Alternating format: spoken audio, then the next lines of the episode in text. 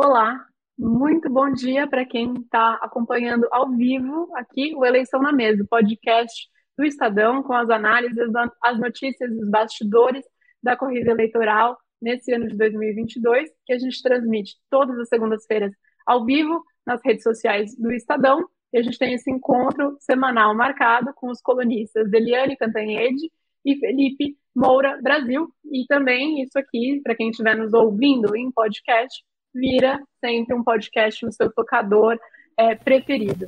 Uma semana que passou, que foi uma semana com muitos acontecimentos, 7 de setembro, é, mais pesquisas de intenção de voto dessa corrida eleitoral, mas vamos começar nossa conversa com algo que está acontecendo nesta semana já, é um fato político que a campanha do PT vinha tentando aí e parece que conseguiu, pelo menos ontem, com uma foto que sinaliza que conseguiu e que tende a ter um pronunciamento é, agora nessa manhã, que é a reaproximação do ex-presidente Luiz Inácio Lula da Silva com a ex-ministra Marina Silva, é, que, enfim, é, vinha reticente aí a demonstrar algum apoio ao Lula. Parece que agora isso vai, vai andar. Eliane, é, no que, que isso impacta? Bom dia, Eliane, e no que, que isso impacta aí é, em termos de, de corrida eleitoral, de definição de voto e dessa reta final de campanha? Bom dia, Beatriz. Bom dia, Felipe. Bom dia você que está nos ouvindo uh, e assistindo. Olha, a Marina Silva, na última eleição 2018, ela teve um percentual de votos muito pequenininho né, quando ela disputou mais uma vez a presidência da República. Mas a Marina Silva não é só uma questão é, quantitativa, é uma questão qualitativa. A Marina Silva é uma das, uh, um dos ícones brasileiros na defesa do meio ambiente. Ela é uma mulher que tem uma biografia pujante, tem uma referência muito positiva e isso evidentemente agrega. Eu até é, fui mediar um debate entre ex-presidentes do Brasil e de Portugal lá em Lisboa, é, três dias de evento, e a pessoa mais aplaudida nesses três dias foi exatamente Marina Silva. O discurso de encerramento foi feito pelo presidente de Portugal, Marcelo Rebelo, e o Marcelo Rebelo fez loas a Marina Silva, que acabou sendo aplaudida de pé. Então, a Marina Silva é uma referência internacional, é uma referência muito positiva dentro do Brasil.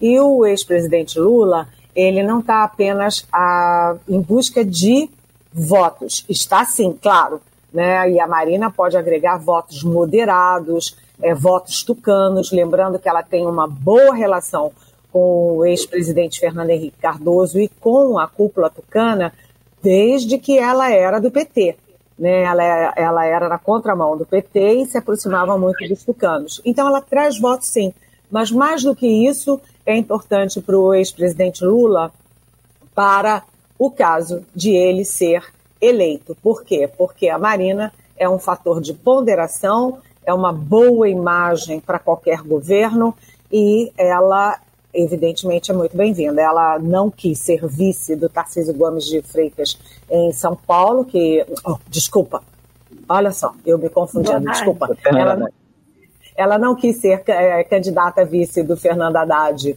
é, do PT em São Paulo, foi para deputada federal, mas enfim, depois de anos se reaproxima com Lula. Bom para o Lula, talvez seja bom também para ela, quem sabe. E o Haddad que é, esteve muitas vezes por trás dessa costura e tentar fazer Exato. essa costura de reaproximação entre Lula e Marina. Ele que faz questão de dizer que manteve um bom relacionamento com ela é, durante todo o tempo, mesmo nesse período em que a, a, Marina se distanciou do próprio Lula. Né? A gente vê o Haddad como um articulador político, que não, de uma forma que ele não tinha aparecido, é, me, me parece, aí, em momentos anteriores. Né? Com a proximidade com, do Lula com Alckmin, agora Marina, enfim, ele tem ocupado um pouco esse espaço. É, Felipe, é, o Lula faz esse movimento num momento em que semana passada ele começou a fazer um apelo mais forte pelos votos que não são ainda votos, é, que são votos anti-Bolsonaro, digamos assim, mas que não são votos direcionados a ele, tentando agora parece é, de maneira mais assertiva é, é, minguar aí o apoio da Simone Tebet e é, do Ciro Gomes, Ciro Gomes PDT, Simone Tebet MDB. No entanto, a gente tem visto que os dois é, têm aparecido, especialmente a Simone aí, ganharam um, um, algum fôlego, ainda longe dos dois principais candidatos, mas ganharam um fôlego segundo essas últimas pesquisas. Como que você tem visto esses movimentos é, da campanha do Lula para tentar se contrapor ao Bolsonaro e tentar chegar competitivo é, no primeiro turno ainda, né? Com essa tentativa de ganhar é, no primeiro turno, que agora o Lula escancarou. Ele vinha, né, vinham falando no PT sem salto alto, sem salto alto, de repente, semana passada, ele falou: não, a gente não tem que ter vergonha de tentar ganhar no primeiro turno. Então ele abriu essa, esse caminho aí, digamos. Salve, salve Beatriz, Eliane, todos que nos acompanham. Sempre prazer fazer esse programa Eleição na Mesa. Lembrando que é toda segunda às 11 da manhã. E o Ciro Gomes, já que você citou, foi muito curioso, porque essa aproximação da Marina Silva com o Lula está acontecendo no mesmo momento em que o Ciro publica um vídeo para dizer que quem criou o nós contra eles no Brasil não foi o Bolsonaro, foi o Lula. O Bolsonaro é, é um subproduto dessa polarização tóxica que o Lula criou e que, obviamente, alimentou e turbinou é, tudo isso que está acontecendo. E o Ciro Gomes, nesse vídeo, cita justamente os casos da Heloísa Helena e da Marina Silva, como alguém que foi muito atacada pelos petistas com o aval do Lula. E aí a Marina Silva se aproxima do Lula por intermédio do Fernando Haddad, é, que nesse nós contra eles, digamos que teve um tom é, um pouco abaixo do tom que o Lula trazia para esse é, debate. Então ele manteve ali algumas é, conexões é, que foram um pouco dinamitadas é, pela retórica lulista. A Marina Silva, é, de fato, ela tem essa representatividade na questão ambiental, sempre foi a pauta dela. É, eu já entrevistei ela várias vezes, participando de sabatinas, etc. E, e às vezes ela era questionada a respeito do suposto sumiço dela durante quatro anos e aí aparecia na eleição. Era uma ironia que se fazia a ela. E ela é, dizia que, na verdade, muita gente no Brasil não se interessava pelas pautas de interesse dela, que eram as pautas ambientais, principalmente, além de outras, evidentemente. Ela também é, fala a respeito das mulheres, é uma mulher com representatividade, isso ajuda o Lula a tentar bloquear um eventual crescimento da Simone Tebet, tentar trazer o voto útil do eleitorado que está é, com a Simone Tebet nesse momento. Mas eu acho que as pessoas que é, têm muita preocupação com a questão ambiental, é, elas já estão bastante contrárias ao Jair Bolsonaro. Então, é, pode ser que esse eleitorado Lula já tenha. É, eu acredito que seja mais pelo conjunto da obra, por esse peso da persona da Marina, sendo uma mulher, sendo alguém que tem serenidade, que tem é, já uma estrada e que foi candidata várias vezes à presidência da República, assim como foram candidatos o Fernando Haddad, Geraldo Alckmin e o próprio Lula. Então você tem ali um quarteto é, de presidenciáveis é, dentro desse time.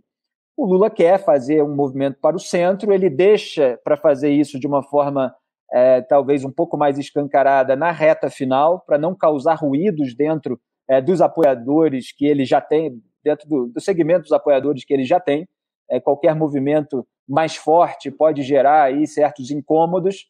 É, e na reta final é o momento mesmo que o eleitorado do Ciro e da Tebet vai decidir se vai resistir a, a, a, a vai ficar com o Ciro e a Tebet ou se vai para o Lula depois de todos esses apelos é, que eles estão fazendo. Como a Eliane falou, a Marina teve muito pouco voto é, na eleição passada. É claro que cada eleição também tem sua circunstância. É, quando o candidato não mostra viabilidade ali no final, ele acaba derretido.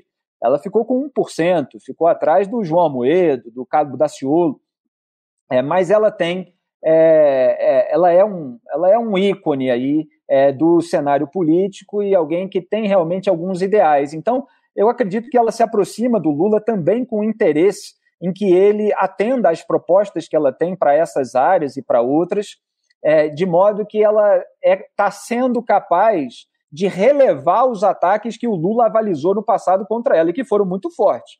Lembrando que as campanhas diziam que se ela vencesse não ia ter comida na mesa é, da população brasileira. Até o Ciro Gomes foi questionado nisso, é, a respeito disso numa sabatina, porque o, o João Santana, que era o marqueteiro petista, agora é marqueteiro dele. E ele diz: mas isso não é culpa do marqueteiro, isso é culpa do responsável pela chapa, isso é culpa dos petistas. Né? O Ciro está bem ali incisivo em relação é, ao Lula.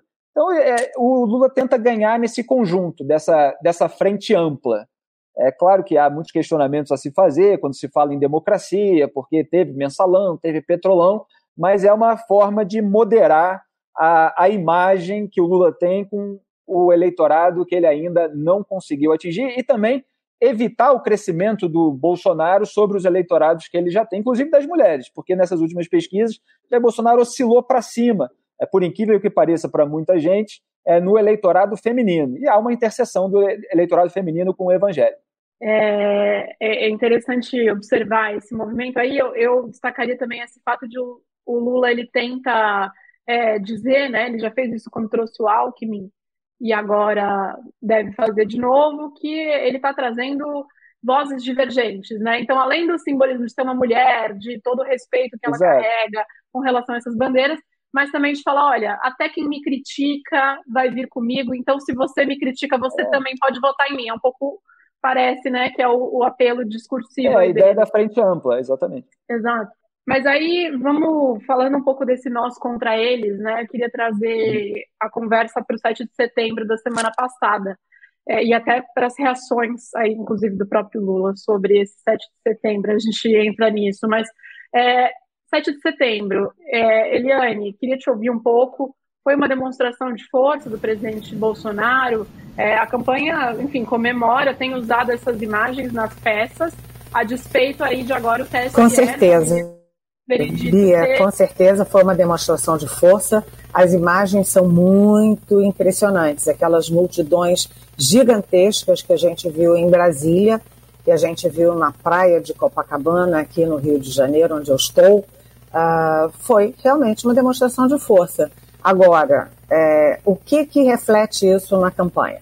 Bem, a pesquisa, a primeira pesquisa da Datafolha que saiu na semana passada, na sexta-feira, já pegou o campo, foi feito, a pesquisa foi feita depois do 7 de setembro. O Bolsonaro oscilou positivamente em alguns segmentos, é, 1%, 2%, até 3% num outro segmento, mas no geral ele oscilou para cima dois pontinhos.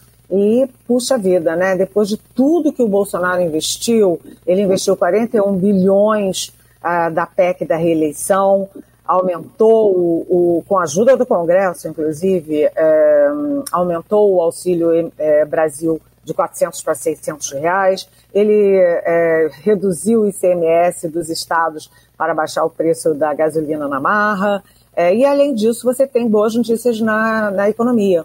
A inflação está recuando abaixo de 10%, o desemprego também caiu abaixo de 10%. Portanto, tem um conjunto de fatores, né, tem várias bombas que poderiam ter sacudido as pesquisas, sacudido a eleição. Na verdade, não sacudiram, né? O 7 de setembro e tudo isso que eu falei, é, mexeram ali um pontinho, o outro, o Bolsonaro venha, venha uh, diminuindo a diferença para o ex-presidente Lula, sim, né, essa diferença que já foi muito significativa, vem caindo, já foi, chegou a ser de 26 pontos e agora está em 11 pontos pelo Datafolha, quer dizer, vem caindo, mas a conta gotas. A questão é, dá tempo de até a eleição, até o primeiro turno, o Bolsonaro é, acelerar tudo isso, o TSE já deu uma má notícia aí no final de semana para a campanha,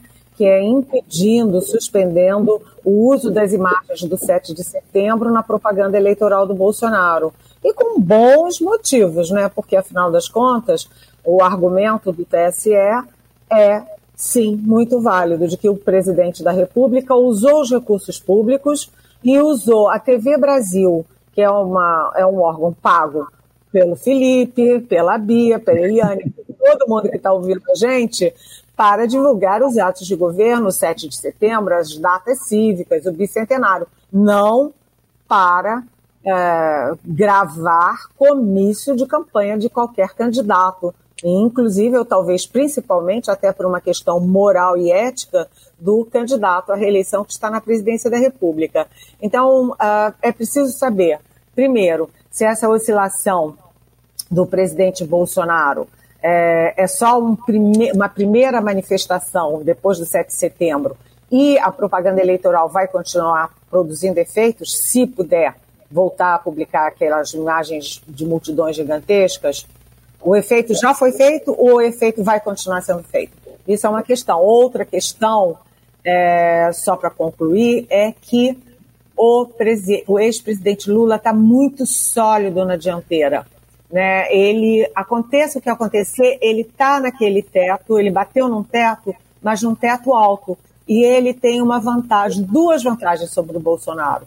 Primeiro, a, a rejeição do Bolsonaro em 51% pelo Datafolha, ela é considerada impeditiva. Né? 51%, 51% do eleitorado diz que não vota no presidente de jeito nenhum.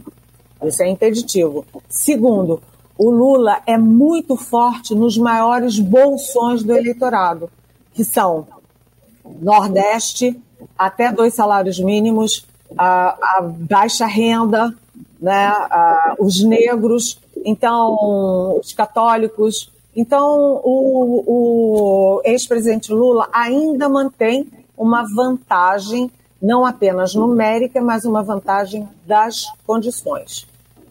E, Felipe, te ouvi também sobre este 7 de setembro, que foi na, na semana passada, mas sobre o qual muito se falou antes e continuamos falando depois, né? Havia é, um receio de que o presidente Bolsonaro fizesse novos ataques ao processo eleitoral, é, ao judiciário, o que, de uma maneira escancarada ou comparada com outros momentos que ele já fez, não aconteceu. No entanto, ele não deixou de é, colocar ali críticas, ainda que não xingando o ministro. Né? Então, ele chega a falar, por exemplo, hoje vocês sabem como funciona o Supremo Tribunal Federal.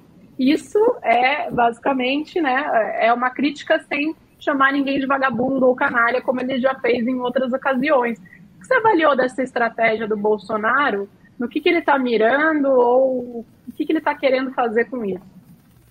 É, a gente não pode considerar moderação um presidente da República usurpar o bicentenário da independência dessa maneira, usando recursos públicos às vésperas de uma eleição. Então, o conjunto da obra não é nada moderado. É, é, ele, se fosse um vereador, um prefeito, um candidato a esses cargos menores que estivesse fazendo uso de um evento público dessa maneira, já teria tido a sua chapa caçada. É que, lamentavelmente, no Brasil, os tribunais agem é, de acordo com a política também, e eles avaliam, fazem cálculos, etc. E, e, e houve também muita leniência ao longo dos últimos anos é, com o Jair Bolsonaro, tanto no Supremo Tribunal Federal quanto no Congresso Nacional, até porque não havia interesse por parte do Lula, e o Lula tem os seus afiliados, em que Jair Bolsonaro sofresse impeachment, tivesse seu mandato cassado, porque ele queria enfrentar o Jair Bolsonaro desgastado num eventual segundo turno ou eventualmente ganhando no primeiro, como ainda tenta fazer. É, então, dito isso, é, Jair Bolsonaro não individualizou os ataques, ele jogou para a massa. Ah, o Supremo Tribunal Federal, aí todo mundo vaiou. É, teve um momento que ele falou de quatro linhas da Constituição, e se eu for reeleito, eu vou trazer quem não tiver dentro das quatro linhas. Aí se deu uma margem ali para é, um, um, eventual comportamento mais autocrático, que é em geral o que acontece é, quando figuras autoritárias são reeleitas pela primeira vez. Né? A gente tem um histórico recente aí em autocracias estrangeiras. É, e o Jair Bolsonaro ele não fez um, um discurso é, para um eleitorado novo. Ele simplesmente cristalizou ali o seu discurso dessa reta final de campanha, aproveitando é, esses indicadores econômicos positivos que se tem agora. Um pouquinho de melhora, né? queda de desemprego, alguma parte de redução de inflação, embora o preço dos alimentos, o que é, é motivo de resistência contra o Bolsonaro, continue bastante alto. É, a queda do preço da gasolina, que não foi só por causa da desoneração feita pelo governo em parceria com o Congresso Nacional, feita pelo Congresso Nacional, na verdade, é, mas com a mobilização do governo, também se deve à queda do preço do barril do petróleo no mercado internacional. Quer dizer, você tem aí um fator internacional. Jair Bolsonaro trocou um monte de vezes o presidente da Petrobras para ficar culpando a Petrobras por aquilo e esperando uma mudança no, nos elementos internacionais para depois ele tentar capitalizar é, a responsabilidade para si pela queda do preço. É, mas isso não rendeu para ele os votos da população de baixa renda, onde o Lula continua ganhando de lavada, como Eliane falou. O Nordeste é a região é, mais é, de maior vantagem para o Lula. E o Bolsonaro ainda não conseguiu abrir nenhuma vantagem é, nas outras regiões. Ele tenta colar no Lula, no Sudeste, no Centro-Oeste. Ele tem ali o, o agronegócio, o Lula chamou o agronegócio de fascista na sabatina do Jornal Nacional. Teve aí uma oscilação, oscilação não, uma queda né, de 9, 10 pontos aí, o Bolsonaro subindo é, nessa região Centro-Oeste.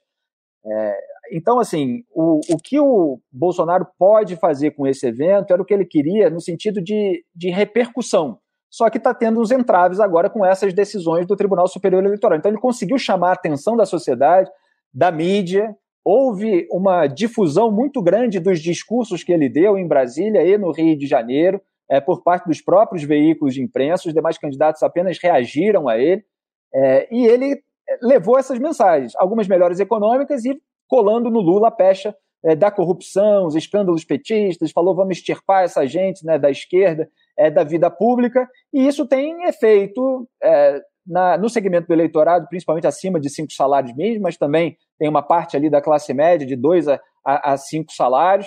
É, Bolsonaro está tentando trazer mais jovens também é, para o lado dele, fora os evangélicos, para os quais ele já escalou a Michele Bolsonaro, e que tem surtido efeito, porque ele ainda tinha um horizonte para crescer e cresceu mais alguns pontinhos é, com esse eleitorado. Agora, é, isso, isso já vinha acontecendo antes é, desse ato. Então, é, esse ato, eu, eu, acredito que eles queriam utilizar em médio e longo prazo para demonstração de força, o que serve muitas vezes para atrair aquele que estava é, arrependido, que estava meio frustrado com a falta de cumprimento de determinadas promessas, e pode ser que ele consiga, mas pode ser também que não seja suficiente para alcançar o Lula. Como a Eliane disse, o Lula atingiu um teto ali, e às vezes oscila para baixo um ponto, mas tem, tem mantido uma resistência. A questão é, se o Bolsonaro for crescendo um pontinho a cada semana, é, e a gente está a três semanas do primeiro turno e a sete do segundo, principalmente ali na hora do segundo turno, isso vai deixar a disputa bastante acirrada. E, é, Felipe, eu vou pegar também um dos ganchos que você mencionou. Você falou se fosse um candidato a vereador, já teria chapa caçada, né? Pelo, inclusive, uso da estrutura pública, como a transmissão pela TV Brasil do ato, de um ato cívico, como você mencionou, em um comício.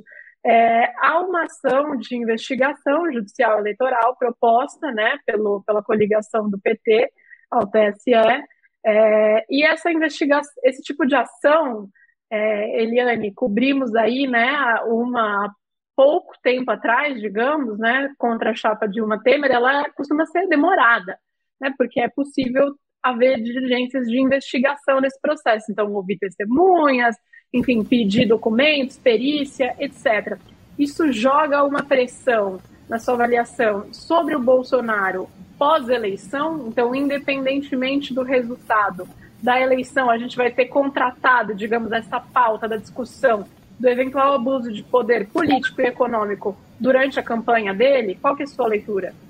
Olha, Bia, Felipe, nossos é, é, ouvintes e telespectadores, na verdade é o seguinte, é, tudo isso é jogo eleitoral, é jogo de campanha, porque a gente sabe que isso depende de vontade política. Quem é que tem vontade de, neste momento, dar andamento a uma investigação contra o presidente Jair Bolsonaro.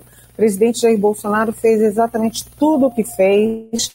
À luz do dia, todos nós sabemos, temos várias e várias gravações, vídeos, fotos, etc., áudios do presidente Bolsonaro durante a pandemia.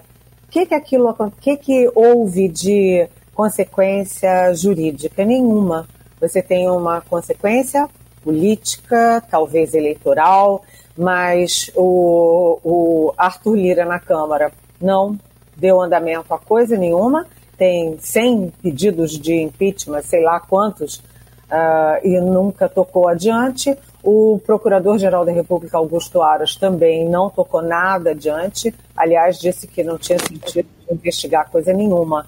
Na, uh, agora, faltando um tempinho ali, três semanas para as eleições, isso vai fazer espuma, nós, jornalistas, vamos ficar discutindo, falando, mas não vai acontecer nada. E depois das eleições, é, Bia, o que, que acontece? Se o Bolsonaro ganhar, quem é que vai querer estar tá fustigando o Bolsonaro e reeleito? E se ele perder, ninguém vai estar tá mais preocupado com o Bolsonaro, vai estar tá todo mundo preocupado com o candidato que for eleito, que vai ter mil problemas para resolver. Portanto, eu acho que esse tipo de ação é uma ação mais de efeito político, moral, eleitoral, do que jurídico. E essas coisas não dão em nada. O Bolsonaro, só para lembrar, o Bolsonaro foi acusado pelo ex-ministro da Justiça dele, o Sérgio Moro, que ainda naquele momento estava é, ainda por cima da carne seca, é, ele foi acusado de intervenção política, interferência política na Polícia Federal. O que, que aconteceu? Nada. Não é do interesse do Supremo, não é do interesse do TSE, nem da Procuradoria-Geral da República, nem da Câmara, nem de ninguém tocar uma investigação e uma punição desse tipo. Portanto, efeito político, moral, eleitoral, ponto. É, conversando com alguns ministros lá da, do, do, judiciário, das cortes superiores, inclusive do eleitoral, né, o que eu escutei é que também nesse tipo de ação é necessário averiguar se aquele ato possivelmente irregular, né, no caso, apropriação do 7 de setembro para um comício, basicamente, se ele tem condão, se ele consegue alterar é, o cenário de alguma maneira é, político. Uma coisa que é muito difícil de averiguar, né, Felipe? É muito difícil de você entrar num critério objetivo aí para saber se um, um ato teve, possivelmente mexeu ou não no resultado eleitoral. O que a gente sabe que é possível notar é que esse acirramento do nós contra eles, durante todos esses anos que a gente vem vivendo, eles têm repercutido, se não juridicamente, no dia a dia das pessoas. Né? Há um aumento de violência política que a gente vem assistindo. Essa campanha presidencial de 2022 já é a quarta mais violenta no atual período democrático, segundo um monitoramento feito pelo próprio Estadão desde 2013, com crimes políticos. É, e a gente, na semana passada, tivemos mais uma dessas notícias que lamentamos, que gostaríamos de não ter que noticiar. Um homem que defendia é, o ex-presidente Lula foi morto por um apoiador é, do ex-presidente, do presidente Jair Bolsonaro, né? O autor do crime ele foi preso é, em Mato Grosso depois de ele ter confessado que tinha matado um colega de trabalho a facadas. A gente teve também nos últimos dias alguns desdobramentos, né? Então, a assessoria de Ciro Gomes informou que ele sofreu uma tentativa de agressão durante um ato de campanha em Porto Alegre, né? Seria também um apoiador é, do presidente Bolsonaro e o Guilherme Boulos, do PSOL, candidato a deputado federal aqui por São Paulo, disse ter sido ameaçado por um apoiador também do presidente é, do Bolsonaro. Ainda temos três semanas de campanha pela frente, é, Felipe. Como você está vendo esse cenário aí? É... Lembrando que em 2018 a gente teve também uma facada contra o próprio presidente Jair Bolsonaro, também é, vítima desse próprio é, movimento de acirramento de tensões no campo político. É, sem dúvida. Isso já vem de bastante tempo e está sendo turbinado agora com esse enfrentamento de é, duas lideranças carismáticas com muito poder de influência e uma máquina de propaganda muito forte. A gente caiu. fala muito e, e, tem que falar. A Eliane caiu aí. Vocês estão me ouvindo? Tá tudo bem? Posso continuar? É, a gente fala muito e tem que falar sobre esse nós contra eles, sobre essa beligerância, essa agressividade é, entre os candidatos, entre bolsonaristas e lulistas. É, mas também é preciso falar sobre as bolhas em que as pessoas passam a viver em razão da máquina de propaganda de cada lado e em razão das próprias ferramentas tecnológicas das quais elas dispõem atualmente, que vão ali gerando um algoritmo e elas é, vão seguindo umas às outras e elas acabam recebendo supostas informações sempre do mesmo grupo de interesse. Então elas começam a viver numa realidade paralela, que é aquilo que o filósofo austríaco Eric Voegelin, no livro Hitler e os Alemães, onde ele analisa justamente a ascensão do nazismo, é, chamava de segunda realidade. É, e ele faz até uma análise do livro Dom Quixote é, para explicar o totalitarismo, mostrando como Dom Quixote vivia numa segunda realidade. Né? Ele acreditava que estava vivendo dentro dos livros de, de cavalaria. E quando alguém é, tentava trazer o Dom Quixote para a primeira realidade, para o mundo real, ele reagia é, de uma maneira é, muito odienta. Ele reagia com agressividade, com hostilidade. Ele rejeitava a consciência. E muita gente está agindo assim. As pessoas, é, é, quando elas a, a, aderem dessa maneira, cega, é, e elas vão aumentando o nível para o fanatismo, até para a violência física, elas vão criando mecanismos para apontar inimigos com a maior facilidade. É, basta uma fala, é, algum tipo de declaração, de postagem, de comportamento que remete a tudo que ela vê nos inimigos ou a tudo que ela vê o seu grupo político falar dos inimigos e pronto, aquela pessoa tem de ser eliminada do seu convívio, tem de ser eliminada da sua rede social e daqui a pouco, se não tomar cuidado, tem que ser eliminada fisicamente. É, porque são diferentes graus é, de intolerância e que são incentivados tanto pelas lideranças quanto pelos seus propagandistas. Eles ganham muito dinheiro. A gente precisa dizer isso no mercado da comunicação também. Quem puxa saco de governo no Brasil ganha muito dinheiro fazendo isso. Então é um, é um caminho muito mais fácil nós, como jornalistas independentes, buscando a coerência, mantendo princípios e valores independentemente é, do governo, a gente tem uma carreira que vai sendo construída é, aos trancos e barrancos, etc. É, o ativista rasteiro, que não tem coerência nenhuma, ele quer subir na vida, quer participar do horário nobre, ganhar uma fama e ganhar muito dinheiro naquele momento, ele tem um atalho muito rápido se ele puxar o saco do governo. E ele vai e faz isso. E hoje você tem bancadas inteiras, emissoras inteiras com esse tipo de gente, gerando uma bolha onde essas pessoas vivem. E essas pessoas, quando elas já têm algum grau de perturbação, elas acabam se envolvendo nesse tipo de confusão. É, é triste que isso seja alimentado, não há, embora às vezes haja uma pose assim de paz e amor, mas não há o freio é, na militância, o, é, a própria, o próprio pedido para que as pessoas não se comportem dessa maneira, feito de uma maneira eficaz por esses políticos. Eles têm interesse no nós contra eles, eles se alimentam é disso e é, disso, é isso que a gente está vendo nessa disputa. Então, o horizonte também não é muito bonito. É, eu acredito que isso vai permanecer durante um bom tempo ainda. Vamos ver se o lado derrotado, pelo menos, acaba é, perdendo força em torno dessa liderança e consiga criar alguma outra melhor. Eliane, e aí eu aproveito e te pergunto: medidas que vêm sendo tomadas é, por vezes pelo judiciário para tentar conter a circulação, a posse de armas neste período eleitoral, como a gente viu recentemente o ministro do Supremo, Luiz Edson Fachin, ministro Edson Fachin, é, né, praticamente é, dando um drible interno ali no Supremo para limitar essa flexibilização de porte de armas é, neste período eleitoral, elas, é, na sua avaliação, chegam muito tardiamente nesse cenário que temos de violência política, esse tipo de medida, ou ainda há espaço é, para que o judiciário ou outros atores, mesmo os atores políticos, colaborem para diminuir essa tensão e esse cenário de violência política? Olha, Bia, a gente tem que pensar isso de forma é, chama, o chamado copo vazio e o copo cheio, né? o copo meio vazio é muito preocupante. Por quê? Porque você já tem dois assassinatos. E nos dois casos, assassinatos de bolsonaristas assassinando petistas. Né? Você teve o caso de Foz do Iguaçu, que entra para a história política brasileira, a história eleitoral, e agora esse outro assassinato em, em Mato Grosso. E você vê que todos os candidatos se manifestaram pedindo paz. E eu acho que de todos eles, quem foi mais feliz na sua manifestação foi a candidata Simone Tebet, do MDB, porque ela não apenas pediu paz, como ela responsabilizou diretamente, ou cobrou responsabilidade diretamente do presidente Jair Bolsonaro. Por quê?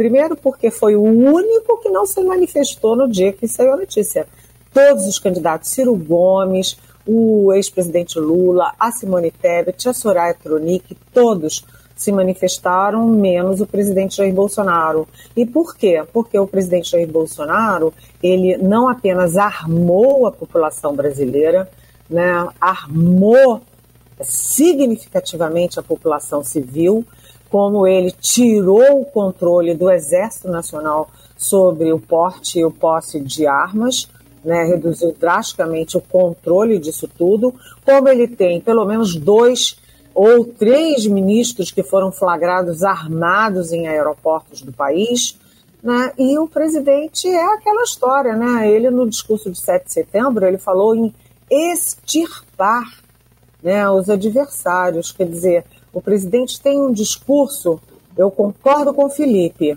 né, quem trouxe o ele, nós contra eles, não foi o Bolsonaro, foi o então o presidente Lula com os petistas, que também não são de brincadeira. Mas o, o presidente Jair Bolsonaro agregou a isso armas, armas, munição. Né? O discurso do presidente Bolsonaro é um discurso de violência. E isso vai, é o exemplo que vem de cima e vai se espalhando pela sociedade. Tem que dar um basta nisso, um basta grave. Agora, por que, que eu falo de um copo meio cheio? Porque, olha, toda hora a gente vê todo mundo prevendo tragédias e nunca acontece tragédia nenhuma. Eu me lembro da Gleice Hoffmann, presidente do PT, né, dizendo que se o presidente, o ex-presidente Lula fosse preso, ia morrer gente, ia rolar sangue, ia morrer gente. O Lula foi preso, ficou na prisão o tempo inteiro, saiu, voltou até a ser candidato à presidência, ninguém levou tiro, ninguém levou facada, ninguém morreu, não rolou sangue e não rolou morte.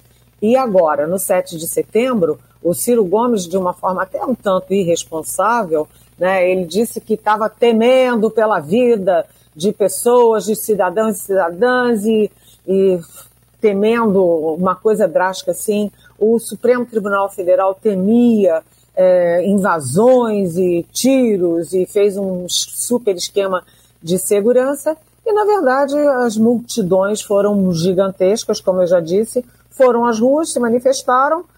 Afora o grave fato de ter sido com dinheiro, com recursos e com agentes públicos, né? afora isso, não teve violência nenhuma. Então, eu acho que é, é preferível a gente acreditar que essas, esses assassinatos foram casos isolados. Mas todo cuidado é pouco. Eu acho super importante tirar, sim, a circulação de armas ao redor das urnas, das, das uh, sessões eleitorais, dois dias antes e dois dias depois. Acho, concordo plenamente e acho que o Exército, em vez de estar se preocupando com a urna eletrônica, devia estar se preocupando, o Exército, as forças policiais do país, em garantir a segurança dos brasileiros, porque o clima é ruim.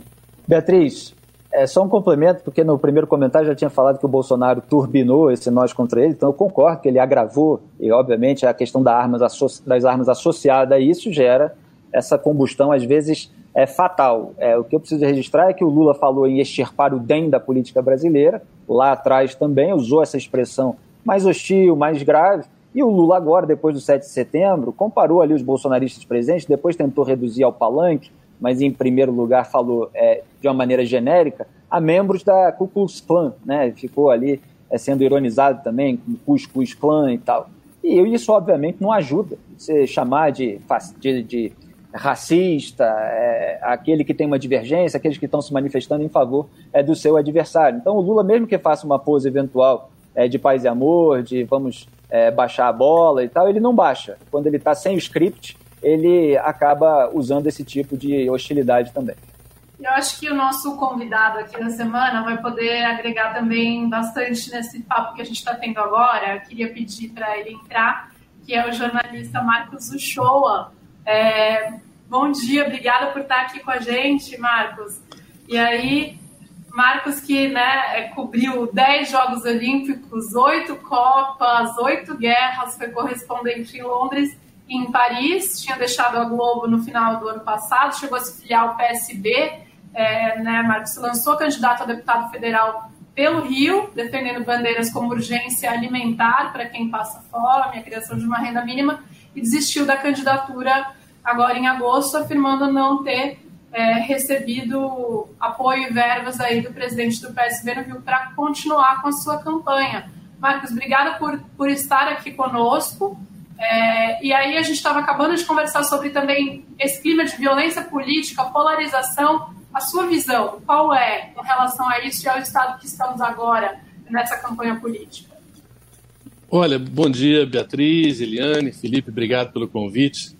Olha, eu acho que realmente a política, historicamente, é vítima e atriz, digamos assim, de exageros verbais, né? Quer dizer, é uma coisa normal isso aí, a gente vê, sempre viu isso. E, obviamente, aquela coisa da, palavra, da, da expressão inglesa, né? Não, é, não, é, não são pedras nem, nem paus, então não me machucam. Mas, obviamente, isso tem consequências. Eu acho que o que é o diferencial, realmente, e o que eu diria que é o, o que o Bolsonaro conseguiu, foi o que um pouco a Eliane falou, que há uma entrada aí da questão da violência em relação à arma. Dizer, quando a gente teme cada coisa que o Exército se coloca, como hoje de manhã, por exemplo, estava nas notícias aí que o Exército faria uma apuração paralela, como parecia que tinha um acordo diferente, né? Com o TSE e depois o TSE desmentiu tudo isso. O que, que significa isso? Significa que existe servidores públicos que têm um diferencial em relação a outros. Eles têm armas, né? E essa questão é, no final das contas, o que é, já tem um, um efeito, sim. Eu acho que existe uma outra violência que a gente não está tocando.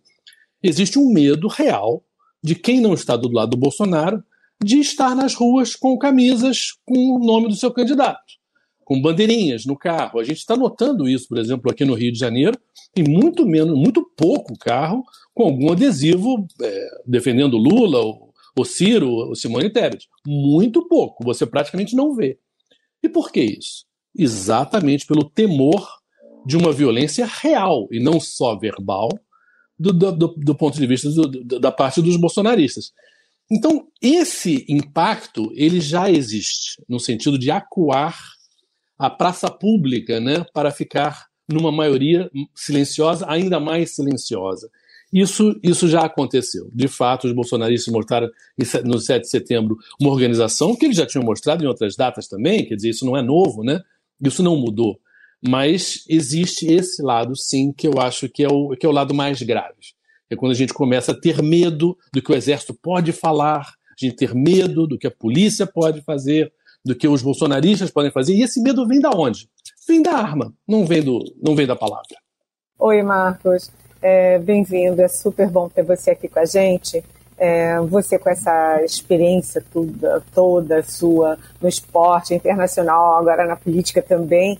É, como que você está vendo o pós-eleição? A gente fala muito da eleição, da polarização, dos temores mas a gente também tem medo da polarização e dos temores. Ganhe quem ganhar, né? Quem que Sim. vai ser de 2023 com, uma, com, com condições econômicas, fiscais tão complicadas e principalmente a eterna questão social brasileira aí é muito né, candente. Como é que você está vendo isso? Olha, eu acho, como você falou, que é muito complicado a gente imaginar uma transição calma, né? Que é o que a gente desejaria numa democracia normal, né? Ganha a substituição de um presidente por outro, tem uma equipe que ajuda a outra equipe, quer dizer, com menos ou mais boa vontade, mas isso é feito, né? Olha, é muito complicado imaginar essa equipe do Bolsonaro participando bem com uma equipe do Lula dentro de uma transição normal. Além desse legado, eu acho que já existe, se a gente pensar em termos de Amazônia, por exemplo, a Amazônia está sendo destruída de uma maneira né, que é um troço louco. Dá a impressão até de que muita gente ali está correndo, porque sabe que no ano que vem, se o Lula ganhar, que eu diria que hoje é o cenário mais provável, isso vai ser diminuído drasticamente, ou muito mesmo. Então, o que, que, podem ser esses três meses, né? Se acabar no primeiro turno, ou dois meses, se for para o segundo turno, novembro e dezembro? Eu acho que pode ter, além dessa questão do governo, dessa mudança de governo, existe a frustração de quem perdeu, né? E essa frustração que está sendo, né, aumentada né, a fogo alto, né? realmente pelas palavras e pela, pela maneira como está chegando cada vez mais perto e, e, e, e, e, há um contraste tão grande né, entre as duas posições que fica muito difícil você ver um lado aceitar a vitória do outro. Eu acho difícil também para quem vencer é, saber vencer, né? que isso é uma coisa que se aprende no esporte também, né? que é, é importante você saber vencer, você ser um, um vencedor generoso né? em relação ao que perdeu, mas você não enxerga isso hoje no, no, nas pessoas. Né? As pessoas não estão sendo generosas, tolerantes de uma maneira geral, isso não, isso não está é, colocado nessa eleição, é, me, muito menos do que em outras, digamos assim, Então, é muito preocupante o clima, querido. A gente pensa em violência agora antes da eleição, mas por que não imaginar essa frustração gerando mais violência, né? É, eu concordo com você, Eliane. Eu acho assim, de certa maneira, a gente tem uma cultura de paz, no sentido de que a gente tem, por exemplo, Réveillon no Rio de Janeiro, praias lotadas no Rio de Janeiro. São multidões e o número de confusão que tem é muito pequeno para a quantidade de gente junto, é muito pequeno. Então, de fato, nós não temos um histórico de grandes né, mortandades e malucos, enfim, que, que, como a gente vê nos Estados Unidos, por exemplo. Então, isso eu acho que nos leva a ter um pouquinho de otimismo. Mas a gente não está vivendo em tempos normais, né? E isso é que assusta, né? Porque, de fato, as armas hoje em dia, né, e a gente vê isso nos Estados Unidos é o exemplo mais claro, quer dizer, armas automáticas permitem que uma pessoa entre e mate muita gente com muita rapidez. Então, não custa muito para um desses caçadores, atiradores, colecionadores, né, que com, podem comprar 60 armas, 30 fuzis, um fuzil pode causar uma mortandade tão grande. Então, é muito preocupante porque eu não sei, do ponto de vista de quem ganhar e de quem perder, se haverá vontade de botar água nessa fervura entendeu? Eu não vejo o Bolsonaro historicamente, culturalmente, pessoalmente, a maneira dele se portar e a família dele querendo acalmar a situação. Não vejo isso.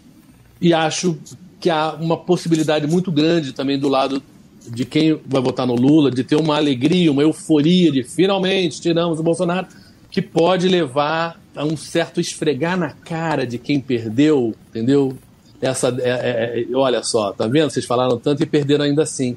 É um clima que a gente vê em arquibancada. E é, infelizmente, culturalmente o que aconteceu muito com a gente, né? com a política de maneira geral. Né? Para o meu time, tudo é pênalti, para o teu time, nada é pênalti. E, e o, racion... o lado racional sai fora, o lado de, poxa, a gente vai continuar convivendo, o país continua sendo nosso, a gente vai estar com essas pessoas, ganhe quem perca, juntos o tempo todo. E a gente tem que pensar em como é que vai ser o depois, né? Agora, eu acho que ninguém está pensando nisso. Essa questão que o senhor colocou é uma questão crucial, é o dia de amanhã, né? O 3 de outubro ou o 31 de outubro. E eu estou muito preocupado, porque existe a questão econômica claríssima. O, ano que vem vai ser muito complicado, é, porque realmente o que o Bolsonaro pôde gastar de dinheiro, e não estou nem aí para o futuro. Eu peguei aqui hoje, assim, lá, cortou 60% da farmácia popular, cortou 80% do orçamento das creches, cortou 96% do, da educação infantil. Meu Deus do céu, o que, que vai acontecer no que vem nesse cenário? Cadê o remédio? Cadê a creche? Cadê. Sabe, é, um, é muito preocupante. Puxou, em primeiro lugar, é prazer falar com você pela primeira vez. Eu acompanhei muito a sua trajetória no esporte, como amante do futebol que eu sou, rubro-negro de coração. e sempre muito atento aos textos, porque também acabei virando jornalista, já acompanhava seu trabalho muito antes disso, com textos sempre criativos nas suas reportagens, que eu admirava muito. É, e em relação à, à política, você acabou desistindo da candidatura a deputado federal, e a gente fala muito na dificuldade de haver renovação na política. Renovação no sentido de entrarem políticos que não estavam lá e saírem aqueles que já estavam e como há dificuldade nesse processo em razão justamente é, do controle que os caciques partidários exercem é, sobre as próprias verbas. Agora você tem no governo Bolsonaro o orçamento secreto também, parlamentares pegando muito dinheiro é, para botar no seu reduto eleitoral, sem a devida transparência, sem equidade, o que pode, é, a, a, inclusive, alavancar mais votos para eles. Né? Eles têm uma concorrência desleal é, com os novatos nessa área. E você passou algumas dificuldades, já deu algumas declarações sobre isso, mas queria que você contasse um pouco para a gente qual foi essa dificuldade de financiar a sua campanha, se não havia outros caminhos além da verba que o partido poderia oferecer.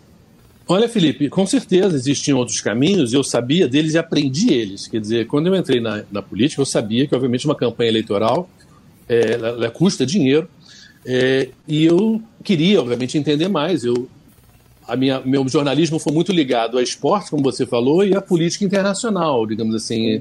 Muito pouco a política nacional. Eu nunca fui repórter em Brasília, nem cobria. Mas eu, claro, como um leitor, interessado no assunto, acompanhava, mas é diferente de você ser candidato. Né? Então a questão do dinheiro, campanha, é uma questão muito básica. É, eu entrei logo no comecinho é, no Renova Brasil, que é uma ONG de São Paulo, que ensina pessoas, assim como eu, a entrarem exatamente nesse mundo prático, né? Como é ser candidato, né?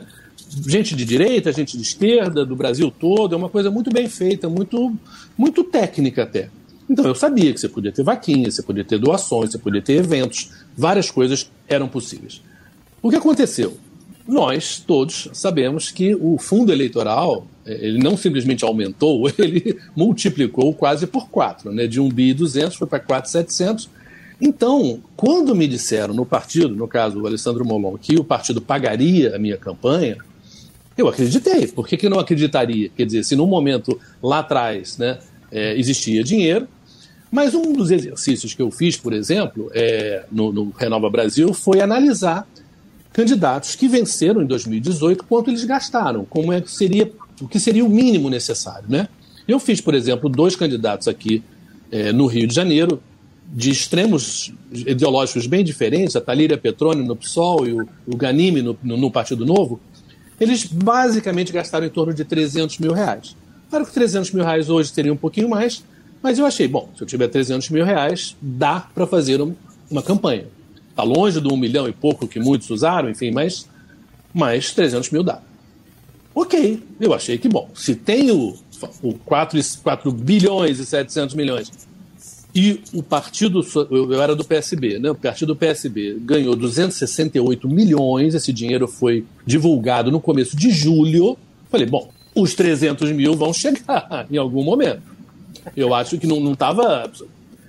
E até porque eu diria que eu estava sendo tratado pelo partido, bem tratado em relação a de acharem que eu não. Você tem uma condição de fazer uma campanha boa, você tem condição de ser eleito. Quer dizer, eu não estava sendo tratado como um candidato, ah, sem chance nenhuma, não vamos investir nele.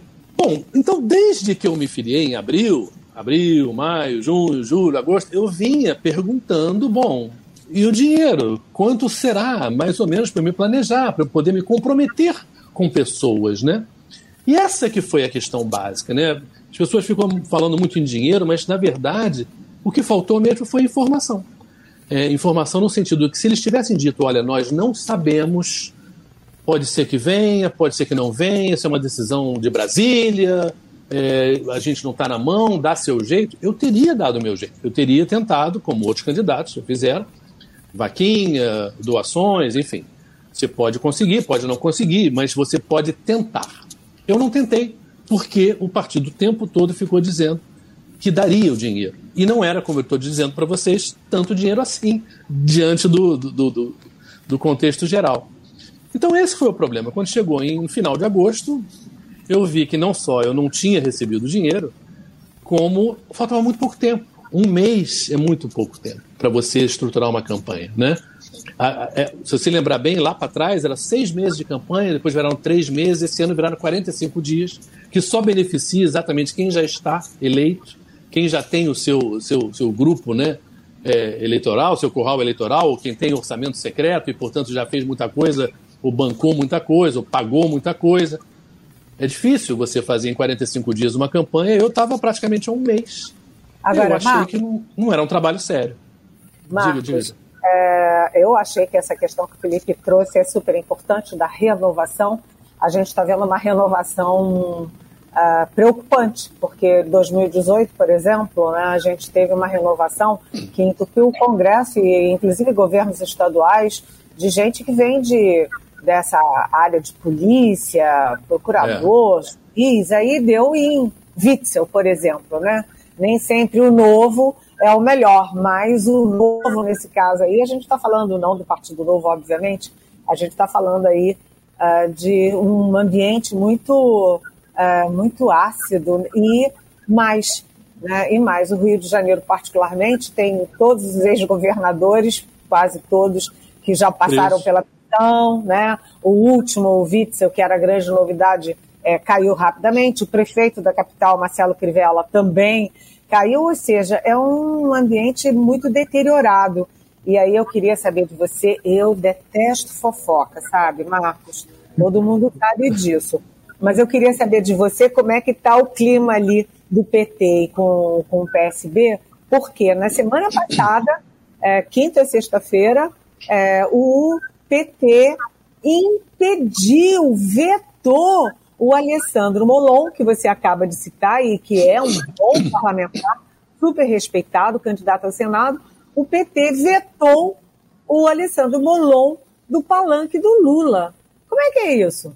Olha, é, é muito delicado isso, virou um problema é, antigo, né? Na verdade, desde que eu entrei no partido, que essa questão do Molon virou uma questão nacional, né? Porque outros, outros estados, né? Essas alianças que existiram em outros estados passaram a falar: ah, se o Molon não respeita o acordo lá, por que, que eu tenho que respeitar aqui em Pernambuco, ou em São Paulo, ou Rio Grande do Sul? Enfim, isso atrapalhou, e de fato atrapalhou a candidatura do Freixo, né, no sentido de que parte do PT aqui no Rio de Janeiro se incomodou, chegou a, a votar para sair da campanha do Freixo, depois a parte nacional, né, o Lula falou, não, tem que participar, mas é claro que você pode participar com mais ou com menos entusiasmo, lógico, né? Isso faz diferença e tem um efeito. A questão, o que eu sei, existiu um acordo? Existiu. Eu conheço três pessoas da política diferentes que me contaram que quem eles souberam do acordo pelo Molon. E o acordo qual era? Freixo governador, Molon senador. Se a candidatura do Freixo como senador não decolasse, o Molon seria o senador. Se não se decolasse, aí o Molon seria alguém do PT, porque era um acordo do PT com o PSB. Era esse o acordo. É muito difícil, digamos assim, acreditar no Molon que esse acordo não existia. Como se Quer dizer, é uma teoria de conspiração, que está o Brasil inteiro, está o PT inteiro, o PSB inteiro contra o Molon? Obviamente isso não se sustenta. O acordo existiu. Eu acho que o Molon, que aliás eu elogio também, concorda, um excelente parlamentar, deveria ter dito: olha, eu aceitei esse acordo num outro cenário, as coisas mudaram, eu estou muito, eu tenho, acho que tem muito mais chance que o André Siciliano, que é o candidato do PT aqui no Rio de Janeiro, e eu acho que esse acordo não deve ser revisto. Ok, era uma posição. Agora, não foi o que ele fez. Ele negou a existência do acordo, o que fez com que todo mundo ficasse muito chateado dentro do PSB e do PT, obviamente. Então, aconteceu, na verdade, isso que aconteceu agora, na semana passada, já tinha acontecido no primeiro começo da Cinelândia. Assim, o começo da Cinelândia, quando o Lula veio aqui ao Rio de Janeiro, teve uma espécie de preliminar e o jogo principal botaram o Molon na preliminar, apresentaram ele para ir ao palco falar com o presidente do partido, nem, nem apresentaram ele como candidato a senador. E ele foi até vaiado. Tudo bem, gente do PT vaiou ele. Claro que muita gente apoiando o Molon aqui no Rio de Janeiro. Obviamente, ele tem um histórico aí de, de, de excelente vida na política. Mas o fato é que, que quando chegou agora, que já ficou claro lá atrás que o Lula não ia apoiá-lo e ia apoiar o siciliano. E aí não tem Dona Flor e seus dois maridos nessa história. Realmente, o Lula, eu acho que não podia estar casado com dois candidatos a senador, porque o acordo lá atrás que foi feito foi esse. Seria um candidato só, que seria apoiado pelo Lula.